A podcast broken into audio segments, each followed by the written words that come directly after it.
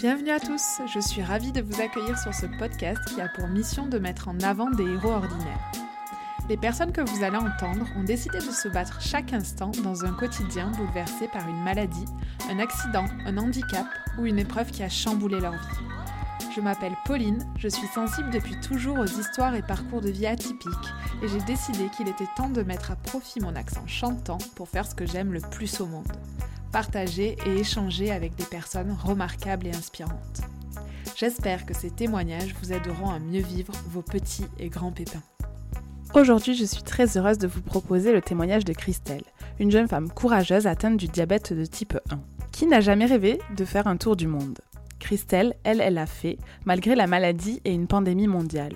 Je trouve que cet épisode est parfait pour la période estivale, et si vous avez toujours eu envie de sauter le pas mais que vous pensez que c'est impossible, Christelle va vous prouver qu'avec de la détermination et de l'organisation, tout est possible.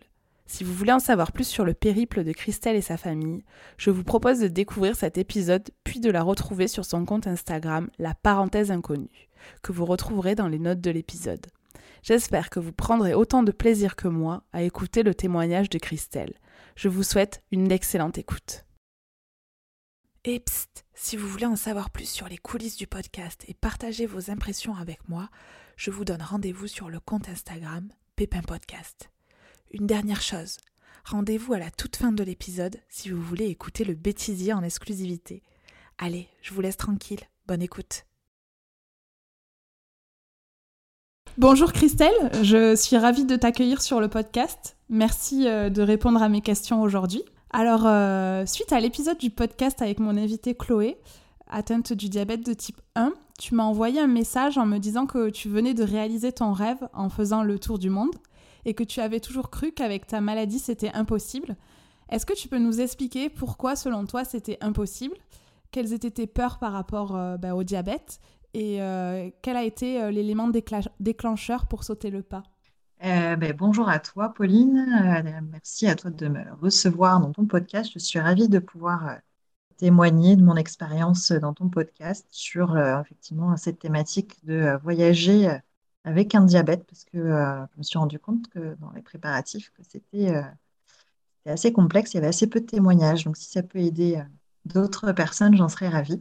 Pour répondre à ta première question, euh, en quoi ça a été euh, compliqué, hein, c'est un peu ça, quelles étaient mes peurs, etc.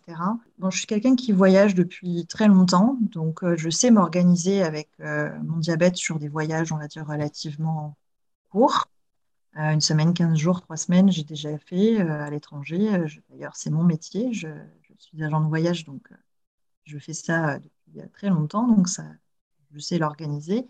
Mais partir longtemps, sur plusieurs mois, avec, euh, avec un diabète, tout de suite, c'est un petit peu plus complexe. Et c'est vrai que j'avais jamais imaginé euh, que ça serait possible, en fait, tout simplement, parce qu'il euh, y a des contraintes qui sont liées à l'organisation et surtout la délivrance du traitement d'insuline, etc., avec la Sécu, qui ne sont pas simples à, mettre en place. Mais finalement, se penchant sur le sujet, c'est possible juste euh, un petit peu d'organisation. Sur, le, sur, les peurs, c'était euh, euh, évidemment de gérer son diabète sur une longue durée de voyage, puisque quand on part sur des, vacances, on va dire voyage court, on sait que le, diabète va être déséquilibré pendant quelques jours, quelques semaines mais euh, c'est tout à fait, euh, voilà, on sait que c'est provisoire et qu'après on récupère son rythme son équilibre au retour. Donc pas trop d'inquiétude là-dessus, ça se gère. Maintenant, quand on est sur un voyage de longue durée, c'est un petit peu plus compliqué de, rester équilibré, sachant que chaque jour est différent, que chaque, euh, chaque pays va avoir ses avantages et ses inconvénients en termes de climat, en termes de d'activités qu'on va effectuer dans la journée, les transports, les décalages horaires, enfin c'est tout autant d'éléments qui font que ça rajoute euh, un peu de, stress sur, euh, des peurs sur le peut réaliser avec cette maladie, le passage des douanes, avec son traitement. Il y a, il y a beaucoup de choses à surmonter en fait euh, en termes de peur sur les voyages en long cours. Et puis qu'il nous arrive quoi que ce soit, mais ça je pense que même sans être diabétique, quand on part en voyage, c'est toujours un peu l'angoisse de tout le monde de, tomber malade, de devoir être rapatrié. qui plus est, quand on a une pathologie supplémentaire, ça rajoute des peurs supplémentaires. Oui, on aura l'occasion de, revenir sur toutes ces questions euh, après. Mais si tu es d'accord, avant de poursuivre, j'aimerais que l'on parle un peu plus de toi. Est-ce que tu peux te présenter en quelques mots, nous dire ce que tu fais dans la vie, ton métier, tes passions, si tu as des enfants, des animaux de compagnie et tout ce que tu veux d'autres euh, Donc moi, c'est Christelle. Euh, j'ai 40 ans, tout fraîchement, voilà, de cette année. Je suis diabétique depuis 30 ans.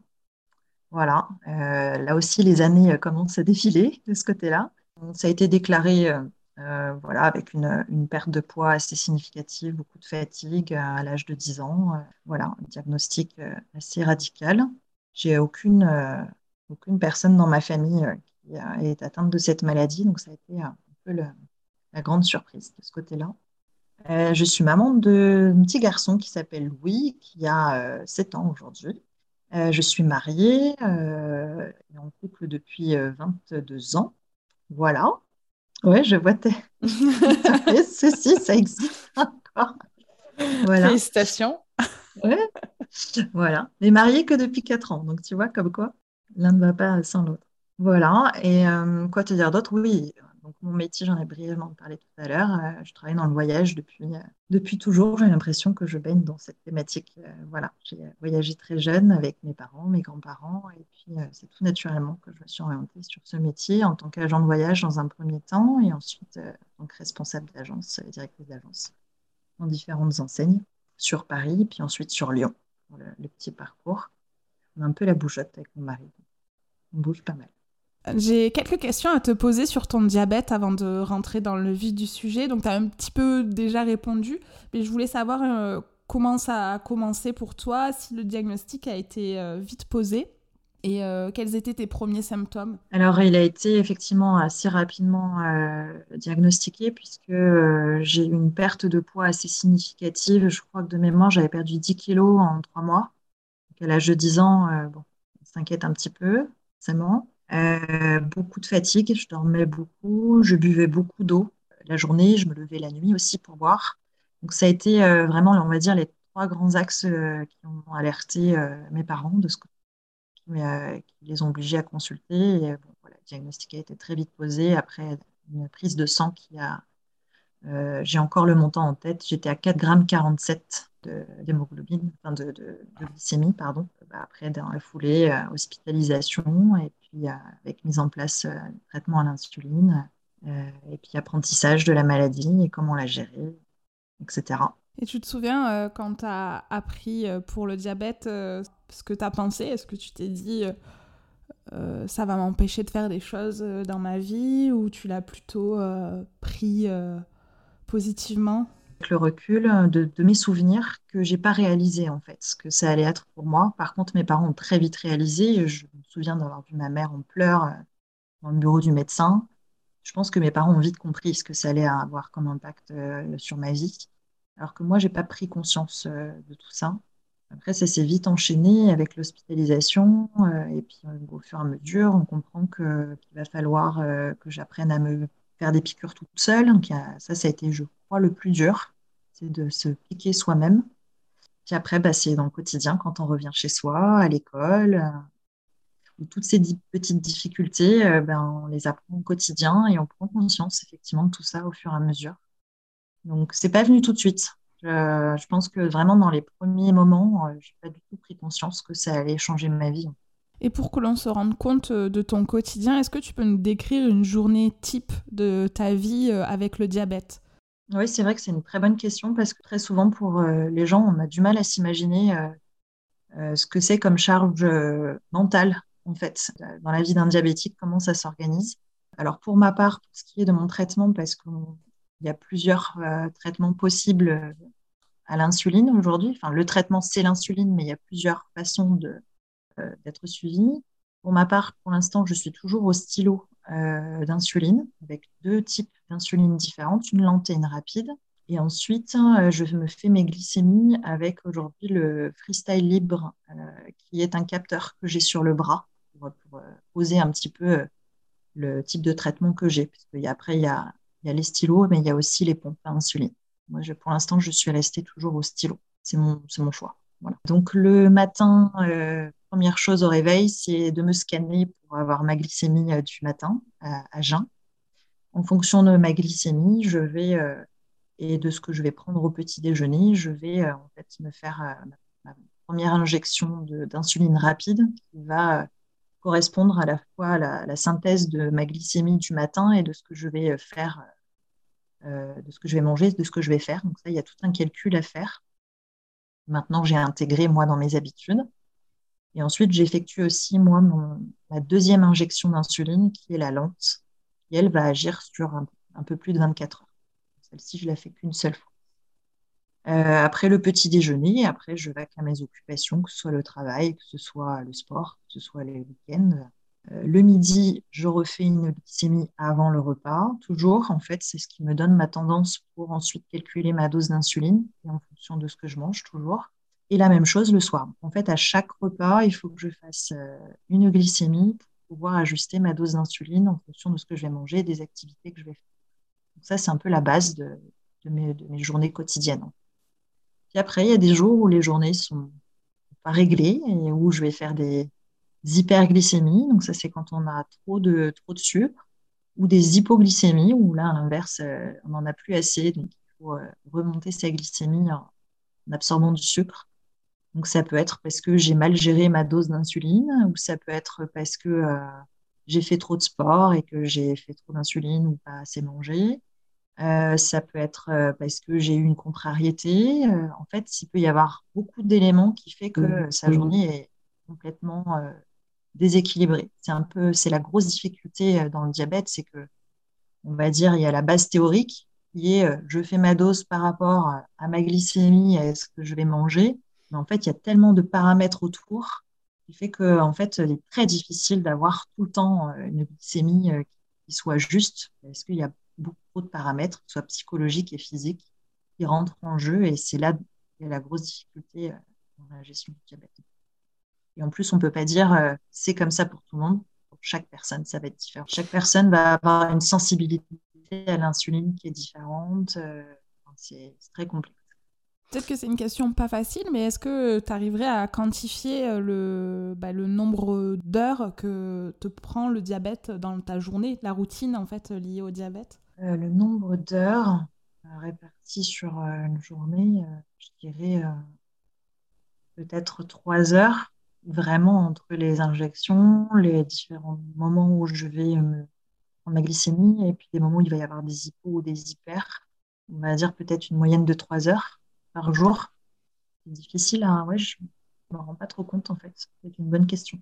Et puis après, il y a toute la partie charge mentale. Là, je suis incapable de, de, quantifier en fait. Parce qu'il y a des journées où ça peut me prendre la tête toute la journée et me rendre malade. Il y a des journées où j'y pense même pas. J'oublie que je suis diabétique. C'est très aléatoire. Oui, ça t'arrive d'oublier que tu as du diabète? Oui, au point que j'oublie de faire ma piqûre, euh, que j'oublie de faire ma glycémie. Je suis bien, je suis dans un, je sais pas, dans un autre monde, un monde normal où euh, ouais, ouais je, ça m'arrive hein, des fois d'oublier ma piqûre. Je suis pris dans mon quotidien, dans mon truc, et j'ai complètement zappé. Ouais, ouais, si, si, ça m'arrive. Est-ce que c'est volontaire? Je ne sais pas. Euh, mais en tout cas, ouais, ça, ça m'arrive. Ouais. Et est-ce qu'il y a des choses que tu t'interdis de manger? Non. Clairement, non. Vraiment, alors autant euh, quand je suis tombée diabétique à 30 ans, euh, il y avait beaucoup, beaucoup de, contraintes alimentaires fallait que je mange, je me souviens, c'était 30 grammes de pain, pas plus. Il fallait que je me revoie encore avec ma balance où on m'avait dit c'est 30 grammes de glucides, tant de grammes de, de, de protéines. Enfin, c'était avec l'assiette, la partager, là, comme euh, on peut avoir des fois sur des rendez-vous avec, avec des médecins euh, spécialisés, etc. Donc, euh, vraiment, je me vois encore à tout peser sur ma balance. C'était très contraignant à l'époque. Aujourd'hui, ça a beaucoup évolué et on a tendance à dire qu'on on adapte son insuline en fonction de son activité et de ce qu'on veut manger. Si on sait qu'on va au restaurant, qu'on est invité chez des amis, qu'on n'a pas forcément envie d'être regardant sur ce qu'on va manger ou de s'interdire de manger une part de dessert, on adapte sa dose d'insuline en fonction de ce qu'on mange. Donc je m'interdis rien. Et au niveau de, l'insuline, tu, donc j'imagine que tu vas chercher ça en pharmacie et c'est tu vas toutes les semaines, tous les mois, comment ça se passe? Alors on a alors on a la chance je le dis parce que je m'en suis rendu compte en voyage, d'être en France, d'avoir la sécurité sociale où notre traitement est pris à 100%. C'est quelque chose que je précise parce que voilà, c'est un gros avantage. Euh, néanmoins, qui est quand même bien cadré. En fait, le traitement est délivré chaque mois.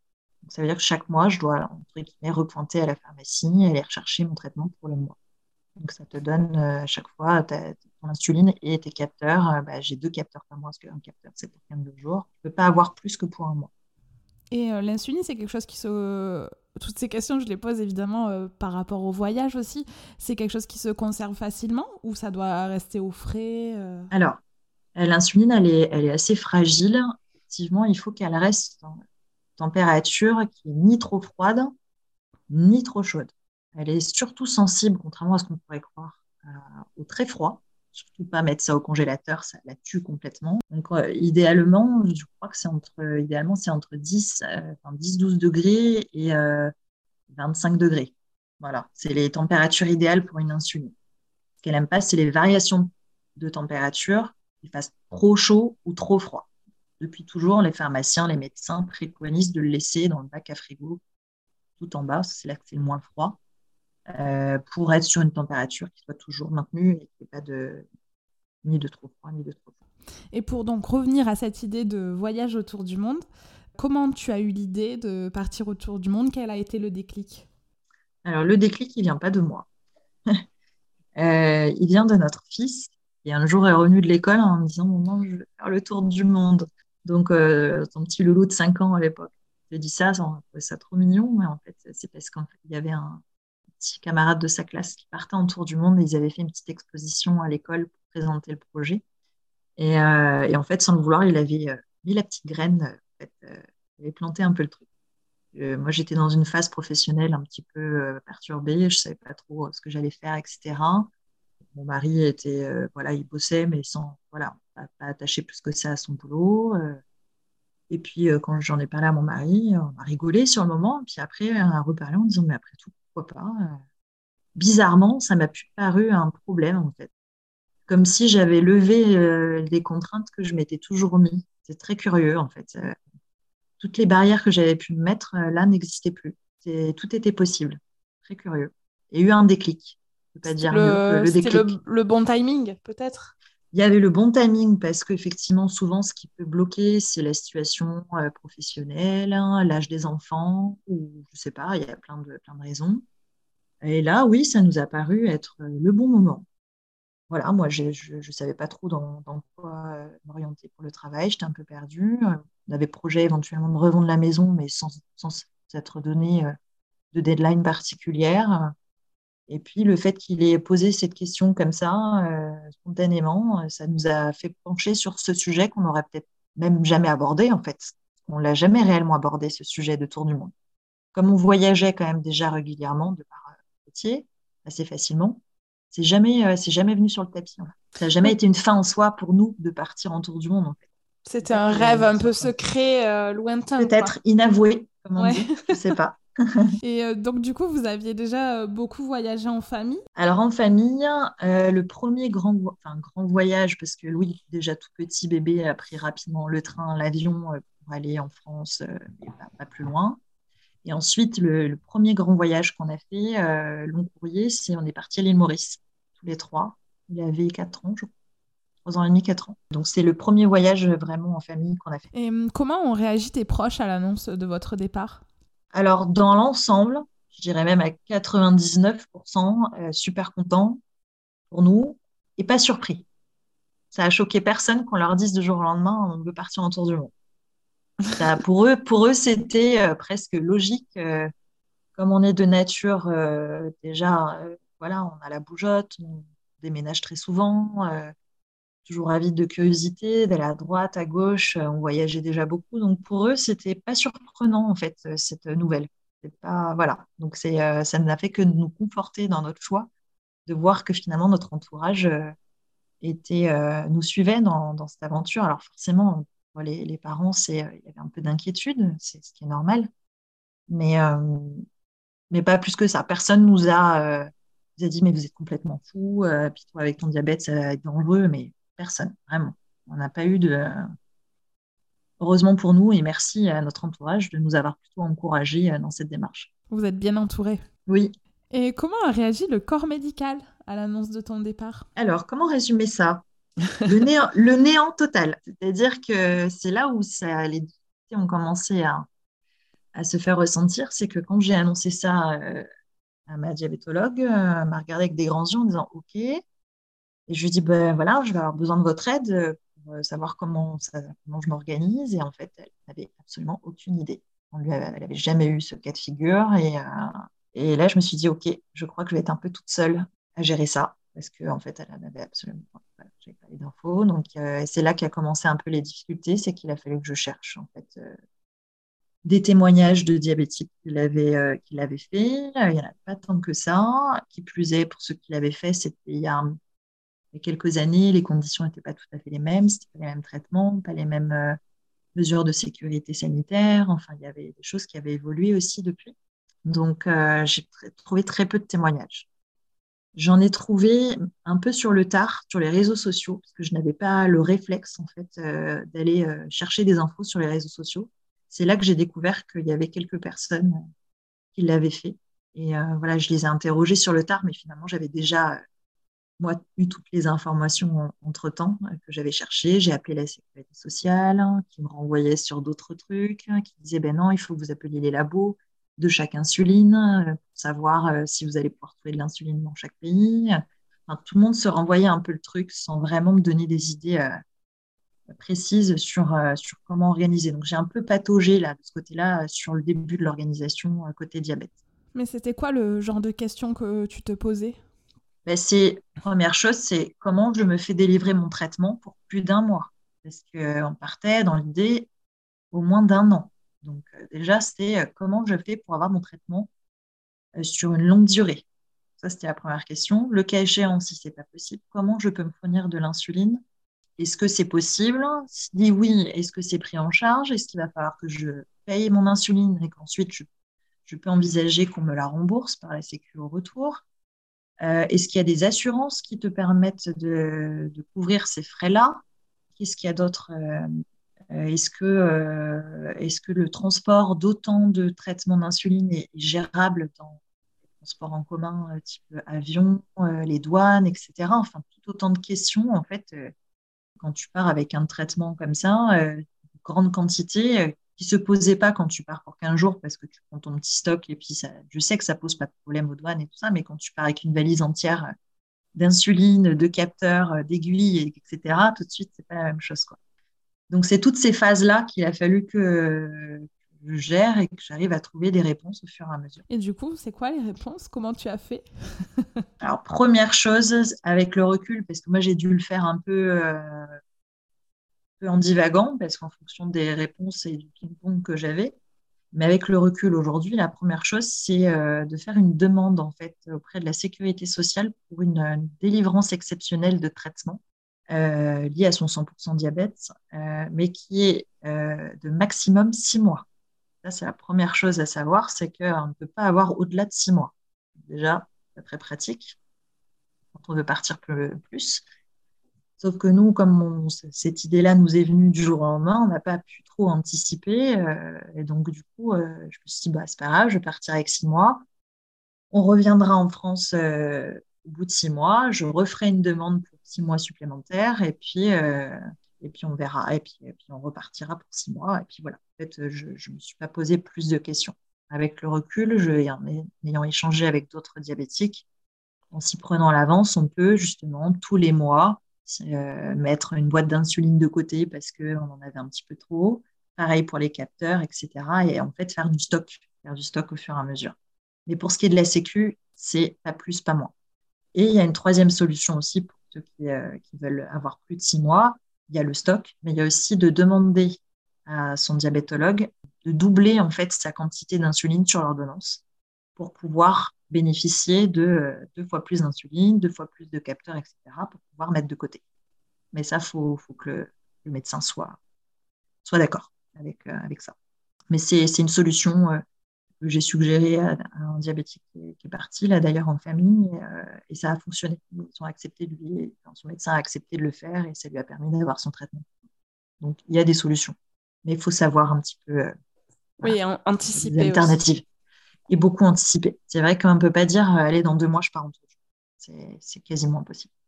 Déjà, rien que la demande à la Sécu, euh, tout dépend euh, de son département aussi, parce que chaque département peut avoir ses propres règles. Je l'ai appris euh, quand je suis revenue au bout de six mois, ils avaient changé les règles entre-temps. Et c'est que, en fait, il y a des départements, ils vont vous dire oui, c'est c'est pour six mois. et puis il y en a d'autres qui vont dire oui, c'est pour six mois, mais qu'une fois par an. Qui a été mon cas. Quand je suis revenue au bout de six mois, on m'a dit ah mais oui, mais c'est qu'une fois par an. Ah sauf que vous ne me l'avez pas dit ça en fait. Donc, si euh, c'est des genres de détails, euh, si on de nous le dire, on peut le savoir. Et comment tu as fait du coup? J'ai fait un feu de forcing. En disant que j'ai expliqué la situation, j'ai écouté, moi j'ai fait ma requête à la base pour un an, on m'a dit que c'était six mois, on m'a dit qu'il n'y avait pas de souci, que si au bout de six mois je renouvelais la demande, euh, ça allait fonctionner. Là, vous me dites que vous avez changé les règles entre-temps. moi, je ne peux pas modifier mes rêves, ceux de mon mari et ceux de mon fils, juste parce que la Sécu a décidé de changer les codes entre temps. Quoi. Euh, j'ai dû pleurer un petit peu, euh, ça a fini par fonctionner. Euh. mais ouais, ça a été le, coup dur quand on rentre, quand on part en se disant bon, allez, on, repart pour six mois, et puis en fait, la Sécu dit ah non, non, mais c'est refusé. Ça a été un coup dur. On doit un petit peu culpabiliser de se dire que le rêve s'arrête là pour des raisons. Ah ouais, je culpabilisais énormément en disant c'est pas possible de de s'arrêter comme ça, là, euh, non. Déjà que le Covid nous a pas aidés, mais alors si en plus euh, on rajoute ça, euh, là, c'est le coup dur supplémentaire. Voilà, les, grands conseils, ça va être effectivement de beaucoup anticiper surtout sur, par rapport à la sécurité sociale et à la délivrance du traitement. Justement, pour organiser votre départ, vous avez dû faire face à beaucoup d'obstacles comme euh, vendre votre maison, organiser euh, bah, les traitements pour euh, le diabète, déscolariser votre fils. Puis le Covid a pas mal chamboulé vos plans. Est-ce qu'il y a pas un moment où tu as douté et où tu t'es dit tant pis, on part pas? Ah mais si, évidemment. Surtout que, alors, dès le début, non, ça a été assez fluide en fait. on a mis la maison en vente. Ça c'était quelques mois avant le, deux, trois mois avant le, Covid. Euh, la maison s'est vendue euh, très rapidement. On s'était dit, bah, si la maison se vend, c'est que c'est bon, c'est le moment. Si, euh, si ça traîne et que ça ne se vend pas au prix qu'on veut, c'est que c'est pas le bon moment. On la retire et puis on verra ça plus tard. Mais elle s'est vendue au prix qu'on voulait très rapidement. Donc, la question ne se posait pas. On, a signé le compromis une semaine avant l'annonce du Covid. Donc, après, forcément, dès lors que cette pandémie a débarqué dans notre vie, comme beaucoup de gens à bien des niveaux, ça a perturbé les plans on a eu beaucoup de, beaucoup de peur que déjà la maison ne se vende pas, que les transactions soient annulées, que les acquéreurs euh, fassent marche arrière, hein, etc. Bon, on a eu de la chance, ça s'est bien passé. Ensuite, ben, il y a eu plein d'aléas. Hein. Effectivement, on devait partir en janvier 2021 en Afrique du Sud euh, pour commencer notre périple. On peut dire que l'Afrique du Sud, c'était vraiment pas la destination hein, par laquelle il fallait commencer avec le Covid. Et puis, c'est vrai que combiner euh, la pandémie plus un diabète en tour du monde, ça commençait à faire euh, pas mal de contraintes et à se dire est-ce que c'est bien sérieux de partir euh, en période de Covid Déjà, est-ce que ça va être réalisable? Parce que voilà, il y a plein de pays qui étaient fermés. Les tests Covid, la vaccination, enfin tout ça, c'est, on était en plein dedans. Hein. donc c'était vraiment le tout début. Donc la première chose, c'était pas d'abandonner, mais de repousser le projet c'est de repousser, sauf que bah, en fait, on n'avait plus de maison. On avait vendu la maison. Euh, on avait atterri chez mes parents qui devaient nous accueillir que quelques mois avant qu'on parte. on ne se voyait pas non plus euh, repousser encore d'un an, deux ans. Ce n'est pas envisageable. Euh, on avait quitté nos boulots. Donc, en fait, on se disait, mais on ne peut pas repousser. En fait. Là, on a tout quitté. On ne peut pas repousser. Il faut qu'on parte. Donc, on va s'adapter à la situation. Mais des périodes de doute, on en a eu plein, c'est sûr. Hein de découragement, de se dire qu'à chaque fois qu'on repartait sur euh, euh, bon, allez, ok, l'Afrique du Sud, on ne peut pas, c'est pas grave. On devait prendre un billet tour du monde, on ne peut pas prendre de billet tour du monde parce qu'on ne sait pas dans quel pays on pourra aller. Bon, bah, pas grave. Euh, bon, bah, là, on va aller en, Polynésie, parce que la Polynésie, c'est la France, et que, a priori, on ne devrait pas être bloqué. Bon, on billets pour la Polynésie, en fait, bah, la Polynésie ferme. Ensuite, elle réouvre, puis finalement, elle réouvre que pour les Américains. Donc, on a dû annuler la Polynésie. puis ensuite, euh, en fait, il y avait toujours un truc qui faisait que le départ était repoussé et qu'on n'arrivait pas à partir. Donc, ouais, c'était, euh, c'était vraiment pesant. C'était vraiment pesant. À chaque fois, je me disais, mais en fait, c'est peut-être le destin, faut pas qu'on parte. on se pose mille questions hein, dans ces cas-là, hein. c'est sûr. Hein, mais, et en même temps, on avait ce sentiment qu'il fallait qu'on parte, que c'était le bon moment et qu'on ne pouvait pas repousser ce voyage. C'était le bon timing pour nous. c'est comme une évidence. Donc, on s'est accroché. Et puis, le, mot agilité a pris tout son sens euh, dans ce voyage. Et la résilience aussi. Agilité et résilience parce que bah, voilà, ça fait partie euh, de l'expérience de, ce voyage. Puis le, lâcher prise, quoi, accepter euh, que du jour au lendemain, une destination soit pas possible ou hop, puis reprendre un autre billet d'avion. Bon, après, ça reste du positif, mais ça peut être source de pas mal de frustration, quoi ce qui était encourageant, on va dire, entre guillemets, ce qui nous faisait tenir aussi, c'est qu'il y a des groupes euh, d'échanges de voyageurs, particulièrement sur les tours du mondiste, on les appelle comme ça, qui, euh, avec des familles ou des voyageurs qui étaient en tour du monde euh, pendant le Covid et qui disaient que c'était faisable, en fait. Donc, ça nous gardait espoir que oui, c'est possible. Il y a des contraintes, c'est certain. Mais finalement, quand on met ces contraintes de côté, on peut voyager et on peut arriver à trouver même des avantages à voyager en plein Covid. Donc on s'est dit, si les autres le font, pourquoi nous, on ne pourrait pas le faire? Il faut juste qu'on arrive à partir, en fait. C'était surtout ça. Une fois que tu es euh, parti, c'est bon. Et du coup, bon, j'ai ma petite idée, mais comment vous avez choisi les destinations? C'était un peu par euh, élimination, du coup Alors, euh, pour la première, oui.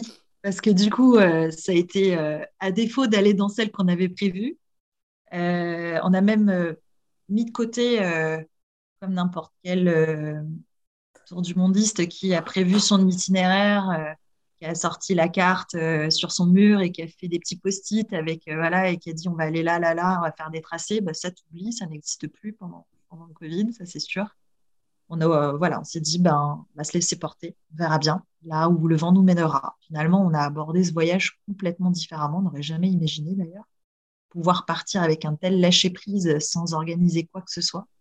Ça a été un gros travail pour moi parce que j'ai organisé des voyages pendant 20 ans. Et là, euh, bah là, tu peux rien prévoir, tu peux rien organiser, tu peux pas savoir où tu vas atterrir. Donc, euh, donc euh, ouais, pour la première destination, bah, on a pris la carte, d'ailleurs sur le site de Tour du Mondiste, qui était une des plus mises à jour en fait au quotidien avec le Covid. Et puis tu regardes les, pays où c'est vert et tu dis bon bah on va aller là. Donc, on a pris un billet pour le Costa Rica, je crois, euh, dix jours avant de partir.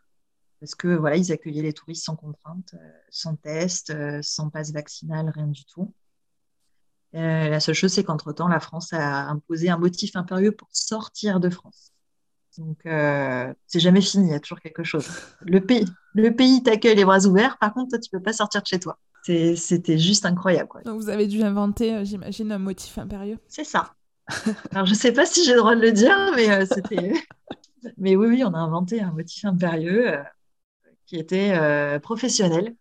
Et ça restera, je pense, une des anecdotes les plus farfelues de notre aventure parce que on a dû acheter un hôtel au Costa Rica. Comment ça? Ouais.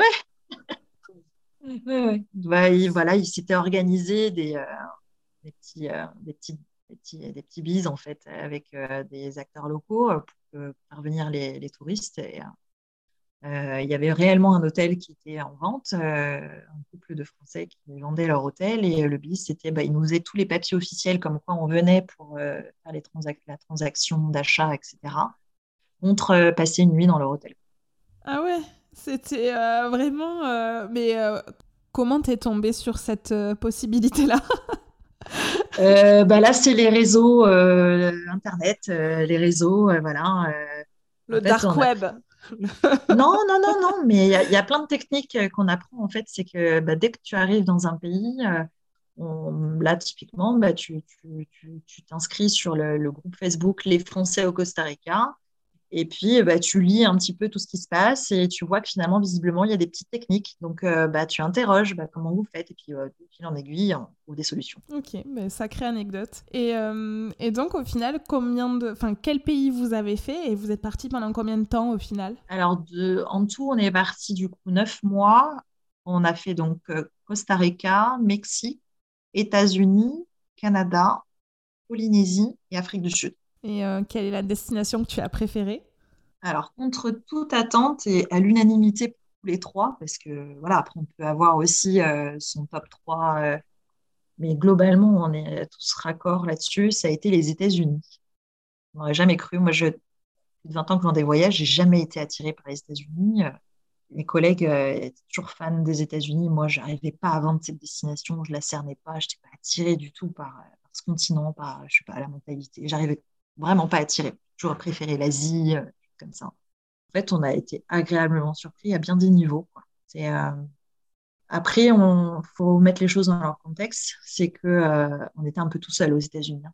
On n'est pas de touristes. Hein. Donc, euh, les États-Unis, pour, pour nous tout seuls, c'était quand même juste extraordinaire. Quoi. T'es, à, es à Grand Canyon, tu es tout seul.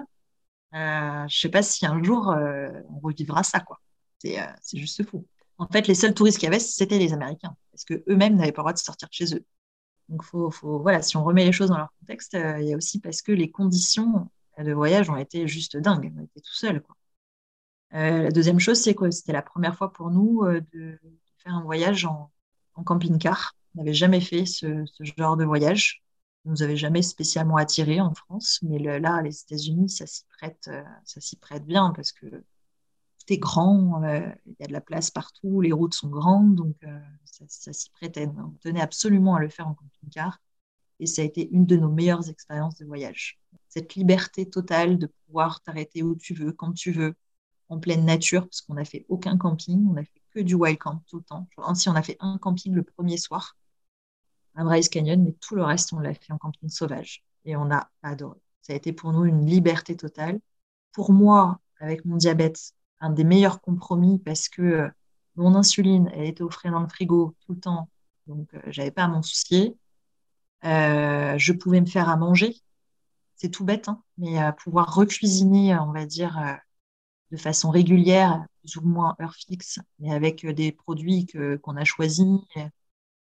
puis tu trouves tout aux États-Unis en fait aujourd'hui. Donc tous les magasins bio, tu retrouves tout, tes, tout un peu tes repères européens et franchement ça a été mon diabète la meilleure phase euh, où j'ai vraiment été équilibrée, où on a fait beaucoup de sport, beaucoup de rando. Euh.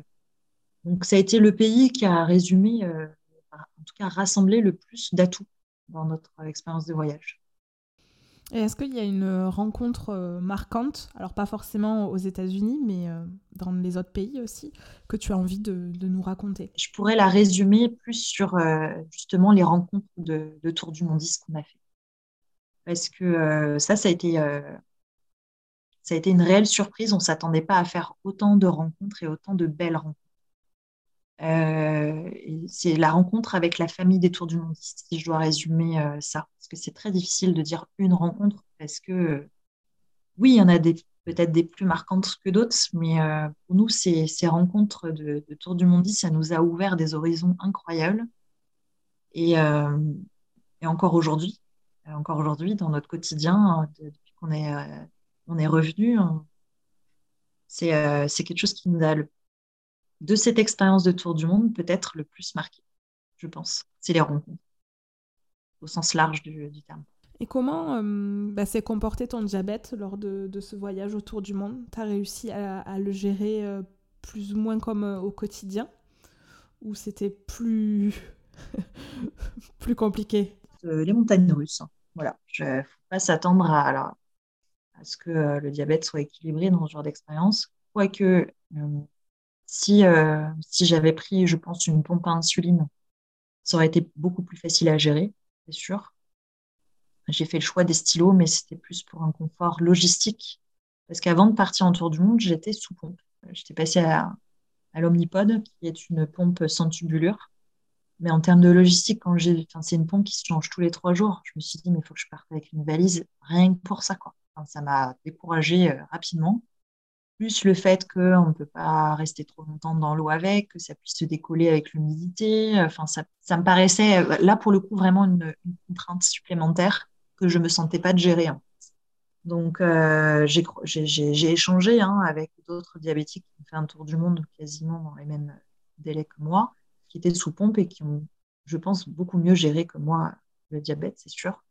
Mais néanmoins, ça perturbe le diabète. on peut pas, c'est sûr que faut pas se leurrer, c'est pas la partie euh, Là, il faut s'attendre à avoir un diabète équilibré et chaque, euh, comme j'ai dit tout à l'heure, chaque jour est différent. Euh, on ne peut pas appréhender ce qu'on va faire le lendemain. Euh, c'est pas comme dans son quotidien où on sait qu'on mange à telle heure, que on sait ce qu'on a dans le frigo, on sait ce qu'on va faire dans sa journée, on sait quel jour on fait du sport. Là, c'est pas. Il peut y avoir des aléas tout le temps. C'est très compliqué. Et comment tu as fait pour gérer le décalage horaire? Le décalage horaire, on le fait un peu comme on peut, j'ai envie de dire. mais ça se gère ça va. Ça, j'avais déjà appris un peu à gérer euh, quand je voyageais. Donc, euh, le plus dur, c'est les gros décalages horaires.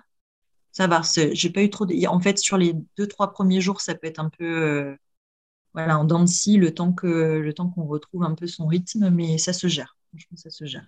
Et est-ce qu'il y a un moment où tu as eu peur pour ta santé lors du voyage? En fait, mes peurs par rapport à la santé, elles n'étaient pas forcément liées au diabète, bizarrement. C'était, moi, j'avais plus peur on se blesse euh, ou qu'on attrape une maladie, euh, une maladie euh, voilà, qui, nous cloue au lit. Ou, C'était plus extérieur au diabète. Je ne m'inquiétais pas pour mon diabète.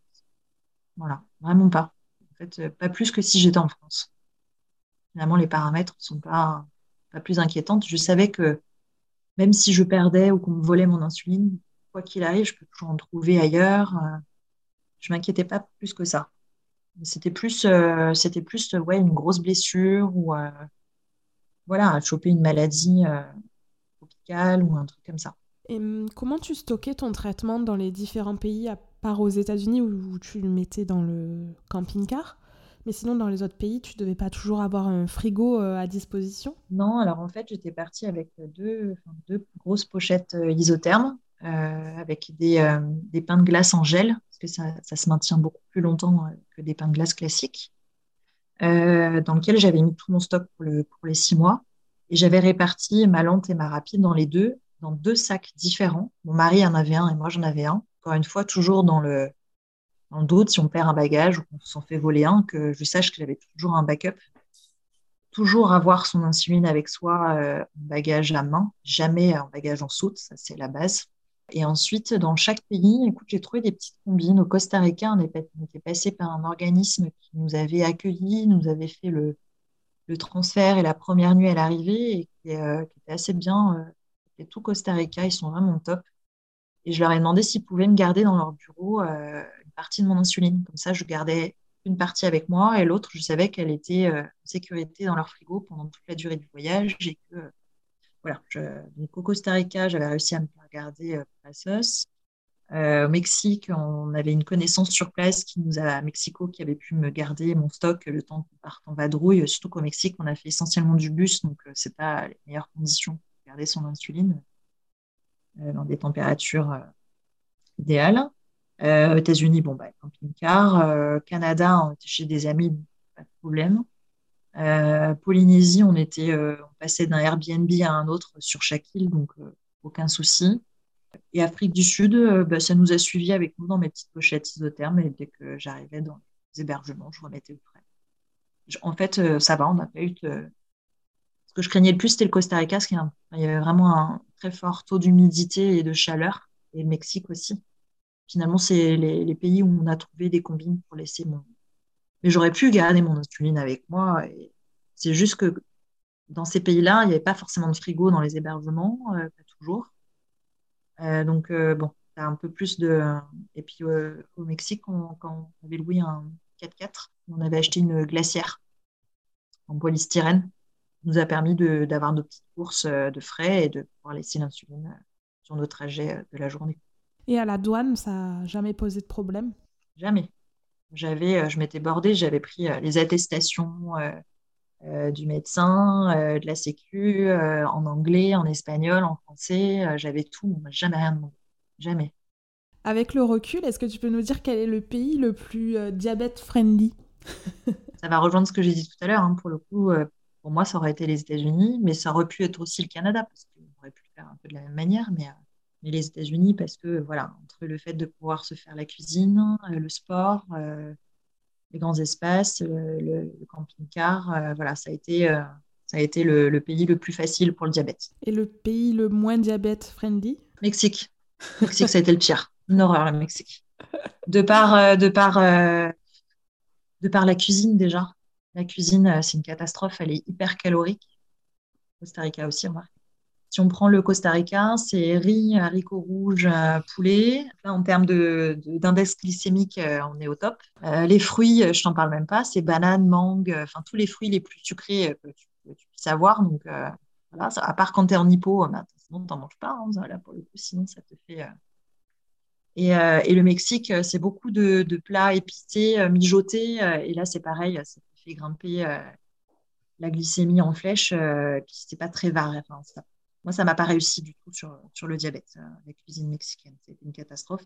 Alors, sans parler de la cuisine locale, quand on trouve, ça va. Mais sinon, il faut savoir une chose, c'est que la cuisine mexicaine aujourd'hui, ce que tu trouves le plus couramment, et même au fin fond du Chiapas, à la frontière du Guatemala, c'est des chips et du coca quand même, il hein, faut le savoir. C'est euh, pire que les États-Unis. Hein. D'ailleurs, on, avait un peu vendu euh, les États-Unis à notre fils, euh, je pense, avec beaucoup de caricatures, comme on en a tous, je pense. C'est oui, les États-Unis, tu vas voir. en gros, ils sont, ils sont tous obèses, ils boivent tous du coca et des chips, mais en fait, non, ça a été le Mexique. Ça a été le Mexique, ça a été le Costa Rica aussi, parce qu'ils ont, ils ont été bien influencés aussi par ça. Ça a été le cas de la Polynésie aussi, où ils ont gros problème d'obésité. En fait, euh, si on doit résumer la cuisine, euh, je trouve qu'aujourd'hui, euh, chips coca, on retrouve dans beaucoup de pays, c'est bien triste, vraiment. Et quel a été ton meilleur moment? Là aussi, je pense que c'est un moment qui est un peu gravé pour les trois. C'est, on est arrivé sur un spot aux États-Unis, à Monument Valley, un spot que des amis nous avaient recommandé. C'est un spot un peu particulier parce qu'il fallait passer à côté d'un stand d'Indiens Navarro, euh, qui sont un peu particuliers. Mais bon, ils nous ont laissé passer, mais c'était un peu limite. Une fois qu'on passe ce stand et qu'on euh, a réussi à accéder au spot, ben, en fait, euh, tu es face à Monument Valley tout seul. C'était juste fou cet endroit. Donc, on s'est posé. On a eu de la chance, on n'a pas eu de vent, un temps magnifique, on a eu un coucher de soleil de dingue. Et on avait, en fait, dans le, poser un peu le truc, on avait un camping-car un auvent avec avec des enceintes pour, euh, pour la musique. Et euh, en fait, mon mari a eu l'idée de, de, de, mettre euh, la petite séquence classique de Il était toutefois dans l'Ouest pour le montrer à notre fils, en fait. Le, le contexte s'y prêtait, donc il lui a mis ça avec la musique, les enceintes à fond, le coucher de soleil face à Monument Valley. Rien que d'en parler, j'en ai des frissons. Quoi. C'était juste magique ce moment. On avait nos trois sièges là euh, en regardant le coucher de soleil et en, regardant cette séquence, c'était juste fou. C'est, euh, je pense, un des moments les plus euh, emblématiques de notre voyage. Si tu pouvais faire un petit bilan de ce voyage autour du monde, qu'est-ce que tu penses qu'il t'a apporté? Ça, une chose, c'est que depuis qu'on est rentré, j'ai toujours pas réussi à faire notre bilan. Que sur notre blog, on avait un blog pour la famille et les amis, sur les réseaux sociaux, j'essayais régulièrement de faire un bilan de chaque pays, etc. J'ai toujours pas réussi à, poser euh, à l'écrit euh, notre bilan. Je pense qu'on a besoin de prendre un peu de recul par rapport à cette expérience. Néanmoins, euh, il y a des choses qui ressortent évidemment, c'est encore plus d'ouverture d'esprit, une satisfaction personnelle de se dire on l'a fait.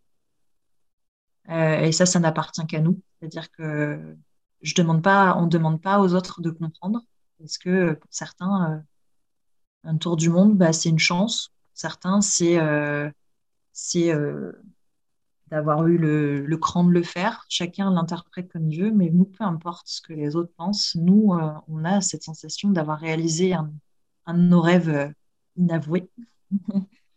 et finalement, cette expérience de l'avoir fait en plein Covid, en se laissant porter par nos envies, nos rencontres, les événements, en ayant un lâcher-prise total, nous a appris à être encore plus, euh, je sais pas comment expliquer, euh, on a l'impression que, plus rien ne peut nous arrêter en fait. Euh, aujourd'hui, on revient plus fort que jamais, que ce soit dans notre couple, dans notre famille. et aujourd'hui, quel que soit ce qu'on aurait fait à notre tour, on s'inquiétait pas. en fait, on s'angoisse de plus grand chose en fait quand on a vécu ce genre d'expérience, on a eu une telle agilité euh, à se débrouiller pour tout euh, et n'importe quoi tout le temps, euh, toujours cette curiosité d'aller vers les autres, de trouver des solutions. Je sais pas, en fait, aujourd'hui, il n'y a plus rien qui nous arrête. c'est une confiance en la vie. Complètement. Ça nous a redonné euh, un goût. Euh, on avait déjà le goût à la vie, on l'a toujours eu, mais euh, encore plus que jamais. Et, surtout que rien ne peut nous arrêter. Si demain, sur un coup de tête, on part sur un autre truc, on le fera, on ne se, donnera pas de. On n'a plus de barrière. On n'en avait pas beaucoup, mais on en, a encore, on en a encore moins, je crois, ou plus du tout. Et tu as le regret de ne pas l'avoir fait avant ou quand même pas? Non, non, encore une fois, je pense que c'était vraiment le bon timing, euh, que ce soit pour l'âge de notre euh, fils, euh, dans notre vie personnelle, professionnelle. il arrivait vraiment au bon moment, ce projet, vraiment. Je ne peux pas dire, pas dire mieux, quoi. Moi qui étais en pleine réflexion professionnelle sur moi-même, mes envies, voilà, quand on, a, on approche, on a autour de la quarantaine, euh, il y en a qui font peut-être la crise de la quarantaine. Nous, on s'est fait notre crise de la quarantaine à nous, à nous tout seuls, en partant autour du monde et finalement, euh, peut-être en répondant à ces questions euh, différemment. Et tu sais un peu plus où tu veux aller aujourd'hui? Tu penses que ce voyage t'a aidé? Alors, j'attendais de ce voyage peut-être un peu trop de ce côté-là. C'est-à-dire que je, je, me suis dit, je vais forcément trouver quelque chose, une idée lumineuse quelque chose qui va être révélateur pendant le voyage, ou euh, j'attendais ça, un petit peu ce petit miracle euh, quelque part, je ne sais où. Je l'ai pas eu, euh, mais je pense qu'il est ailleurs en fait. il va, il va ressurgir bientôt, je pense, ou à un moment donné, en se disant mais finalement, mais oui, c'est, c'est tellement logique. avec cette expérience de voyage, en fait, on s'est surtout dit une chose, c'est qu'il n'y a pas de hasard dans la vie. Pour tout ce qu'on a fait dans ce projet, euh, les rencontres, les événements qu'on a eus, euh, les, euh, bâtons dans les roues qu'on a pu avoir.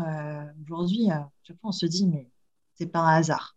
On croit beaucoup plus, encore plus à chaque signe de la vie, en fait. Le moindre petit détail, aujourd'hui, on y prête attention parce que c'est pas par hasard que ce petite chose vient d'arriver ou qu'on nous a dit ça ou que, voilà, on y prête encore plus attention. Donc, je vais être très à l'écoute de tout ça pour la suite et puis je trouverai mon idée lumineuse ou je ne sais pas.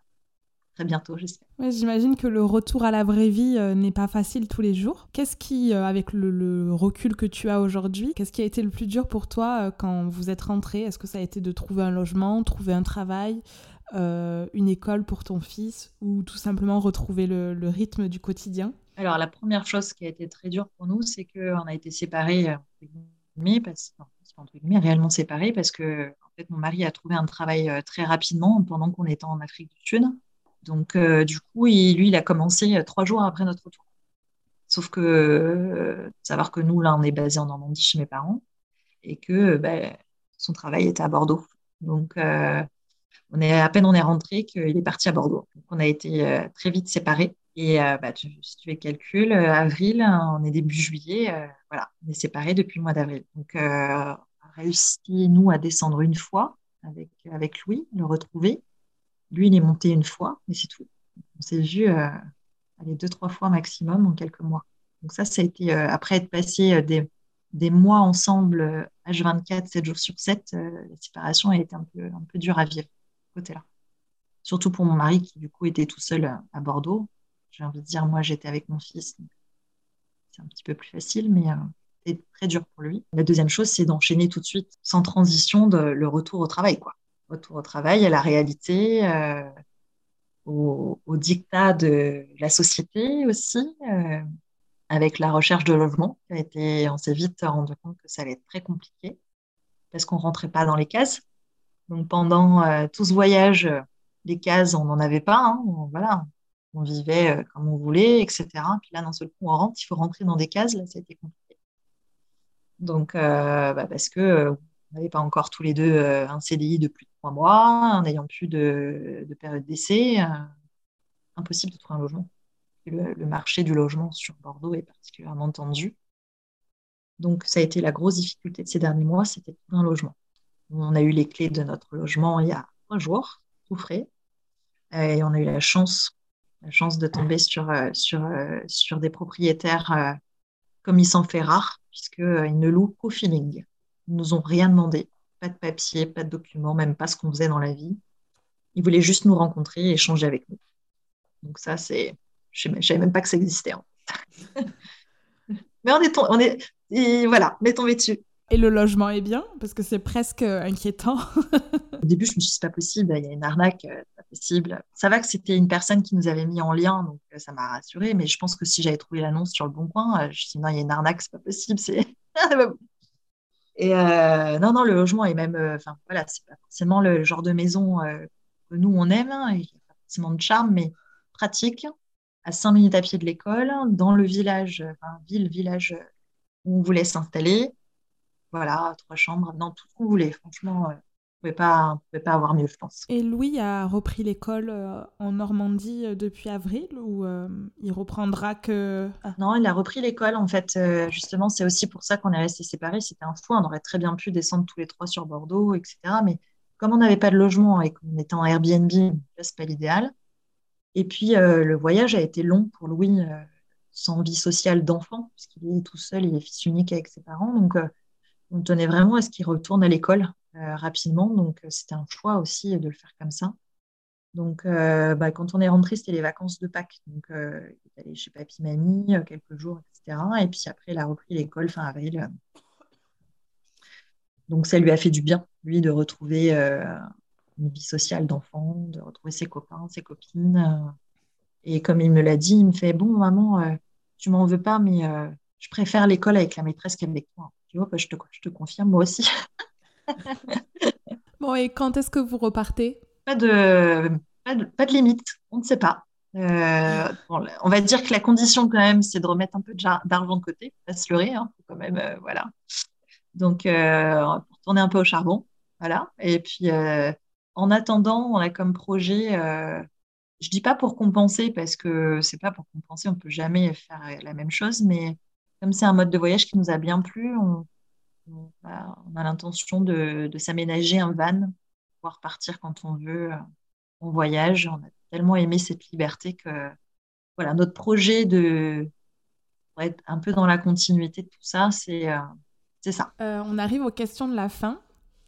Est-ce que tu as un livre, un podcast ou un film ou une musique que tu as envie de nous conseiller? Alors, euh, j'ai un livre que j'ai lu, euh, que j'ai fini il n'y a pas longtemps. Je n'avais pas prévu d'en parler, mais il m'a assez euh, bouleversé. Mais finalement, j'ai trouvé que c'était assez fort. Et j'ai envie de, vous en parler parce que je trouve qu'il résume pas mal de choses. Si on revenir sur le sujet du diabète et de la maladie au sens large, c'est le livre de, Claire. Alors, dans le nom de famille, j'ai toujours du mal. Eurest euh, qui s'appelle Rien n'est noir, voilà, qui raconte la vie, euh, en tout cas une facette de la vie de Frida Kahlo, qui est euh, une personnalité que j'adore, que j'ai redécouvert en plus au Mexique en visitant sa maison, etc. Elle m'a toujours intriguée, cette femme. je ne sais pas, il y a quelque chose chez elle, elle dégage déjà quelque chose de très particulier physiquement, mais son parcours est juste incroyable. Et quand on commence à s'intéresser à sa vie, j'ai découvert encore plein de facettes dans ce livre. Euh, moi, ce que je retiens de ce livre, c'est que euh, dans le titre, il y a marqué Rien n'est noir, c'est parce que pour elle, sa vie est pleine de couleurs. Malgré cet accident très grave qu'elle a eu à l'adolescence et qui, lui a transpercé le corps, qui lui a handicapé sa vie jusqu'à sa mort, vraiment, cette femme, elle a été d'un courage incroyable et elle a eu une vie extraordinaire. Elle a un, tempérament incroyable et elle a mis de la couleur dans sa vie au quotidien, que ce soit dans la peinture, que ce soit dans sa folie, que ce soit euh, dans ses excès, euh, dans sa vie amoureuse avec, euh, avec cet homme qui est juste farfelu. Je ne sais pas comment on pourrait le résumer. on va appeler le crapaud, je pense pas pour rien. C'est un livre qui est plein de sensualité, plein de couleurs, plein d'espoir, je trouve.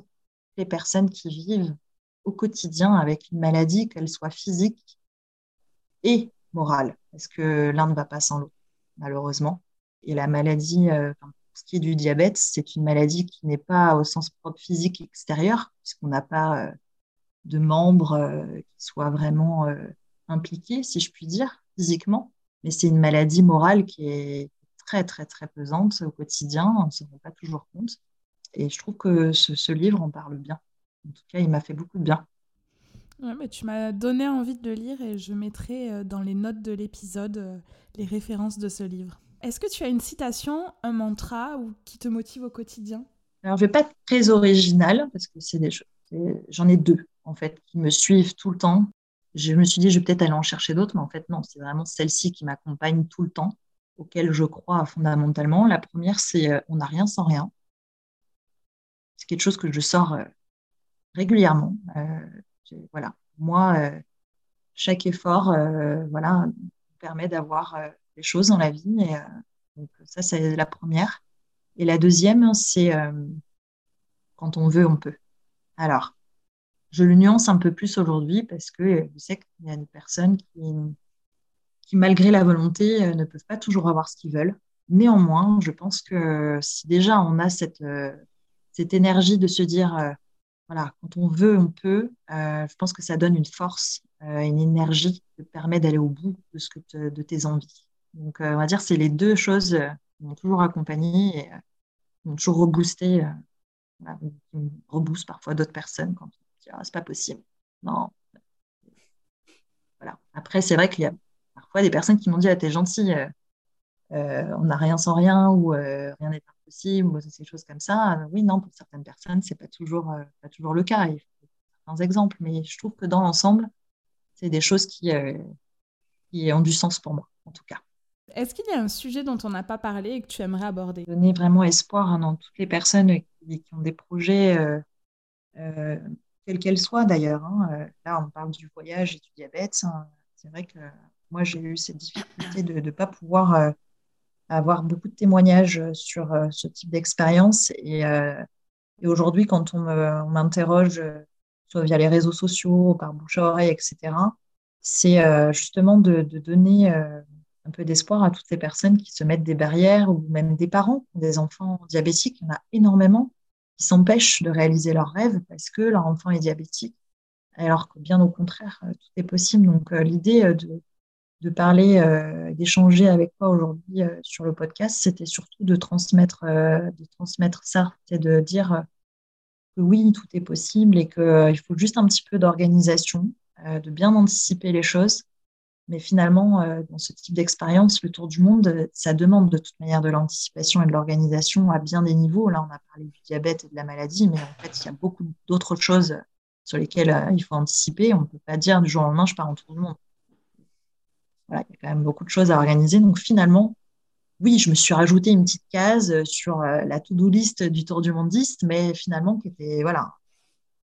Donc c'est voilà, c'est c'est surtout de ne pas se mettre de barrières et, euh, vraiment envie de transmettre, transmettre ça. Si ça peut aider un maximum de voyageurs ou des parents euh, pour leurs enfants, etc., à le faire, allez-y, mais réfléchissez pas et, euh, tout se passera bien. Je pense que le message est passé et, et je me dis que moi, j'ai finalement encore moins de raisons de ne pas faire un tour du monde un jour puisque je n'ai pas de diabète. C'est presque ça me file euh, des complexes finalement. Euh. Bah, après, si c'est un de tes rêves, effectivement, il faut. Euh, mais après, je pense que comme à chacun, il y a, un déclic dans la vie.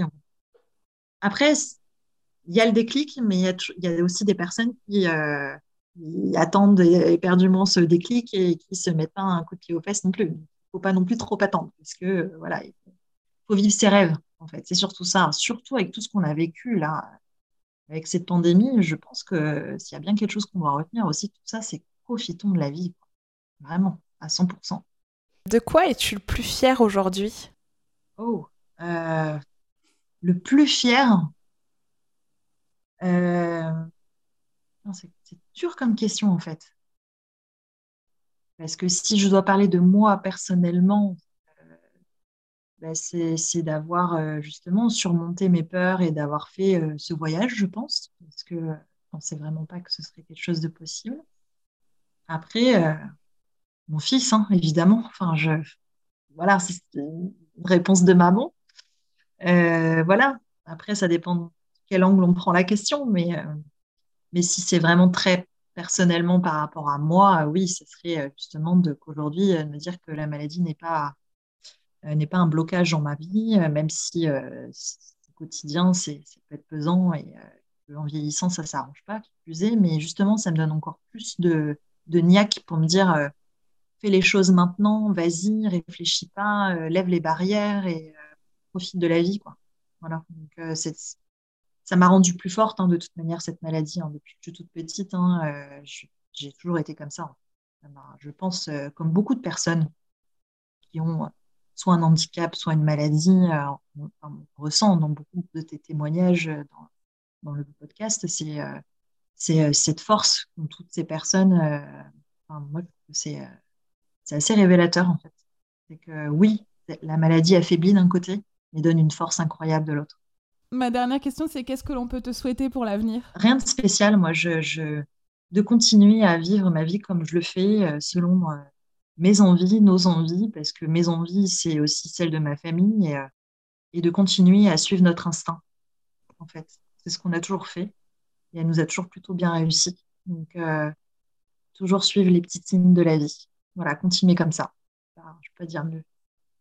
Et maintenir ma santé euh, tant bien que mal le plus longtemps possible, évidemment. Mais c'est tout ce que je te souhaite et merci infiniment Christelle parce que ton témoignage est hyper euh, inspirant, hyper positif. Ça donne envie de faire ses valises dès demain. Même si j'ai bien, j'ai bien compris qu'un voyage autour du monde, ça s'organise à l'avance. Mais merci, Merci beaucoup. Bah, C'était un grand plaisir, vraiment. Et euh, j'espère que ça inspirera d'autres personnes à se lancer dans ce genre d'aventure de vie. J'en suis sûre. À très bientôt, Christelle. À bientôt, au plaisir, Pauline. Merci. Et voilà, cet épisode est terminé. Merci à Christelle pour sa confiance et merci à vous pour votre écoute. N'hésitez pas à aller voir les notes de l'épisode pour prendre contact avec Christelle ou retrouver le livre que l'on a évoqué. Si vous avez aimé cet épisode et que vous souhaitez me soutenir, n'hésitez pas à laisser un avis sur Apple Podcast ou Spotify, ou encore en parler autour de vous. Cela m'aidera beaucoup à faire connaître Pépin Podcast. Merci et je vous retrouve en octobre pour la nouvelle saison de Pépin Podcast. Bel été C'est euh, le livre de, Claire, alors dans le nom de famille j'ai toujours du mal, Eurest, euh, qui s'appelle Rien n'est noir et euh, qui est un peu une biopsie de, de Frida Kahlo. Une biographie. Biographie, pardon, excusez-moi. Parce qu'une biopsie, la pauvre. On pourra couper ça ou pas? Alors, je vais, la, je vais la refaire, je vais la refaire.